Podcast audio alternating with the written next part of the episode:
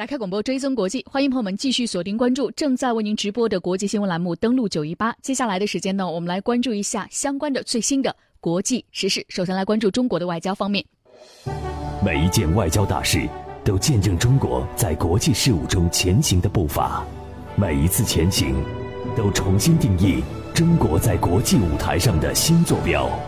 登录九一八大外交，为您聚焦中国的声音。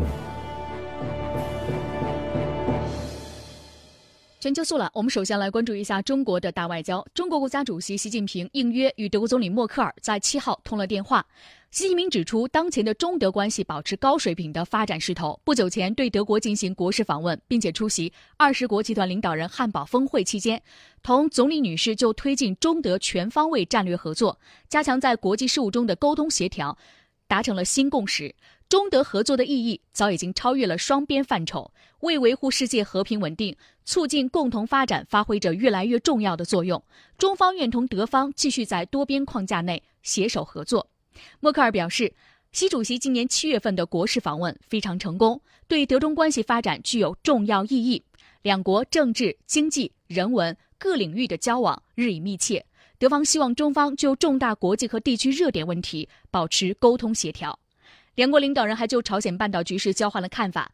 习近平强调，中方坚持朝鲜半岛无核化的目标，坚定维护国际核不扩散体系，坚定维护东北亚的和平稳定。事实一再证明，朝鲜半岛问题最终只能通过包括对话协商在内的和平方式解决，这需要国际社会的共同努力。默克尔指出，德方支持通过政治方式和平解决朝鲜半岛的核问题，赞同推动有关各方重回对话谈判的轨道。德方愿同中方加强沟通协调，争取尽早找到和平解决朝核问题的办法。我是环球时报总编辑胡锡进，欢迎收听登录九一八，登录九一八正在直播，在直播。好了，接下来的全球速览，我们来关注几条简讯。首先来关注美国方面。根据最新的消息，俄罗斯卫星网的报道，美国迈阿密国际机场航站楼因为枪击事件关闭。目前警方呢已经抵达现场。最新的事件是刚刚发生的枪击事件，而这个机场已经是暂时关闭。相关的情况，我们在明天的节目当中来进行跟踪。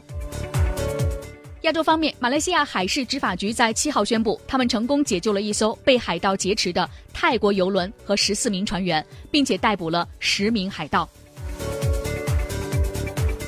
在朝鲜半岛局势日趋紧张之际，七号，日本前参议员、前职业摔跤手安东尼奥·朱木飞抵朝鲜。非洲方面，坦桑尼亚议会日前组成特别委员会，调查境内钻石和坦桑尼亚蓝宝石的开采。和出口情况，发现多名和该行业相关的官员存在着贪腐、玩忽职守和帮助企业偷税等行为。马古富利说：“我已经命令执法部门迅速行动，调查所有涉及报告的官员。”朝鲜半岛局势目前正在爱沙尼亚出席欧盟非正式外长会和防长会的欧盟外交和安全政策高级代表盖莫里尼说。他将向与会的欧盟各国外长和防长们提议，对朝鲜施加更多压力。除了支持联合国出台更加严厉的制裁决议之外，欧盟方面还将考虑制定新的对朝鲜的制裁措施。我们看一下菲律宾贸工部长洛佩茨，目前在菲律宾第四十九届东盟经济部长会上发表主旨演讲说。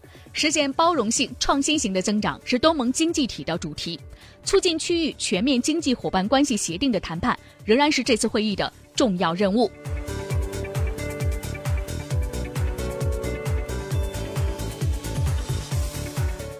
我们再来进行一个简单的刷新，来关注一下萨德系统。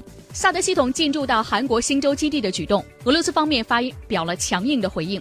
俄罗斯副外长谢尔盖。里亚布科夫表示，如果萨德系统出现在俄罗斯边境附近，则不排除做出军事回应的可能性。俄罗斯将会在密切关注局势之后，做出关于具体的军事对策的结论和决定。俄罗斯战略研究所信息分析中心的副主任谢尔盖·伊尔马科夫表示，俄罗斯确实对地区紧张局势感到担忧。俄罗斯很可能将打造自己的反导系统进行回应俄方有这种经验而且强于美国。此前俄罗斯多次就萨德系统在韩国部署表示了担忧和反对。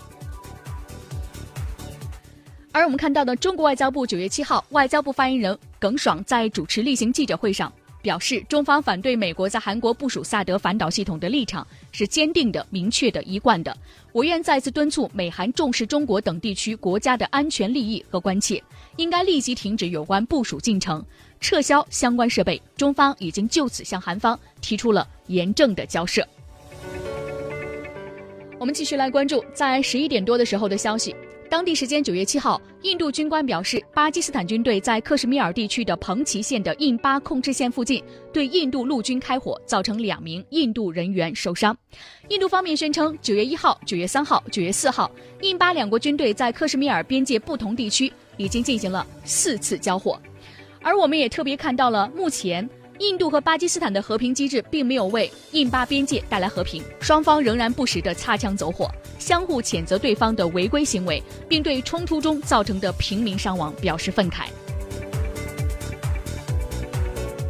最后再来关注一下，上个月被美国总统特朗普解除职务、离开白宫的白宫前首席顾问、首席战略师史蒂芬·班农，日前在接受电视采访的时候，他表示。自己已经成为一名街头斗士，并且表示将会继续支持特朗普。他说：“要让特朗普的敌人明白，他们不能够任意的射门。”而相关的情况是在弗吉尼亚州。夏洛维茨尔市白人至上主义者集会发布暴力行为之后，特朗普发表了一些言论。那么此后呢？班农出现一个辞职。班农说他是白宫里面唯一为特朗普这些言论进行辩护的人。那次暴力事件中有一名女士死亡。班农对特朗普班子中一些在这个问题上反对特朗普的成员提出了批评。而离开白宫之后呢？班农回到了他曾经担任执行主席的极右媒体巴莱巴特的新闻网站。以上是一组全球速览，我们接下来稍事休息，把目光投向叙利亚。登录九一八，打开广播，追踪国际。